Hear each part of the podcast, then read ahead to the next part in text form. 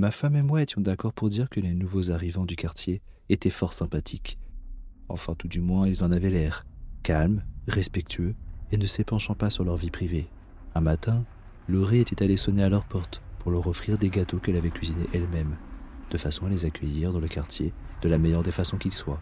Ces derniers, avec un sourire un peu coincé, avaient accepté les gâteaux, mais avaient trouvé une excuse pour ne pas nous inviter à l'intérieur, soi-disant que les cartons n'étaient pas tous déballés et que la maison était encore en désordre. Mais quelques jours plus tard, nous avions entendu à notre porte une sonnerie. Et en l'ouvrant, nous avions vu nos deux voisins, en train de nous regarder avec un sourire toujours aussi pincé, nous rapportant notre plat vide, seulement recouvert de quelques tiges de roses. La femme avait alors dit timidement que les roses venaient de son jardin.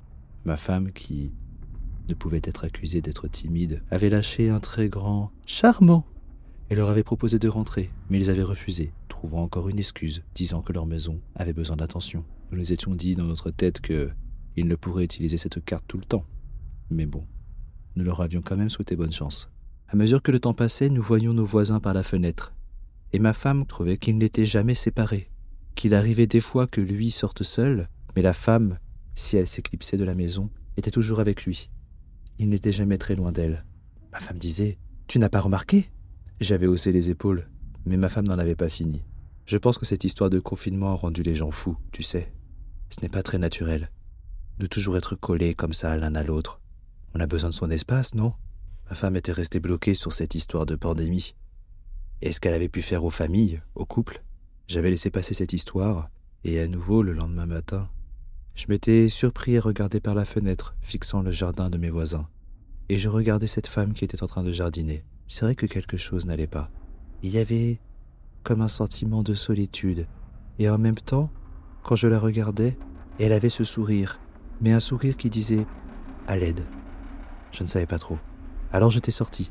Et en arrivant vers leur clôture, j'avais lancé un Salut Comment allez-vous? Elle s'était redressée, surprise, mais en jetant des coups d'œil en arrière. Alors qu'elle était presque arrivée à ma hauteur, un autre bonjour avait surgi de derrière elle. C'était son mari, et il marchait étonnamment vite. Peut-être afin de rattraper sa femme, nous avons discuté quelques instants de la météo et de si tout allait bien dans le quartier. Mais je n'arrivais pas à détacher mes yeux du visage de la femme. Son sourire était là, il était coincé. Coincé à l'intérieur, quelque chose n'allait pas. Ses yeux oscillaient entre la gauche et la droite, ne sachant où regarder, elle les clignait de plus en plus. Peut-être avait-elle envie de pleurer Une poussière dans l'œil Je ne sais pas. Au bout de dix minutes, ma femme est aussi arrivée et a voulu prendre des nouvelles de ses voisins. Une fois que nous étions partis et à nouveau seuls, elle me demanda Alors, tu as vu? Je lui ai répondu Oui, tu as sûrement raison, car j'ai remarqué quelque chose. De quoi? Eh bien, ses yeux. Ils clignaient. Oui, et alors?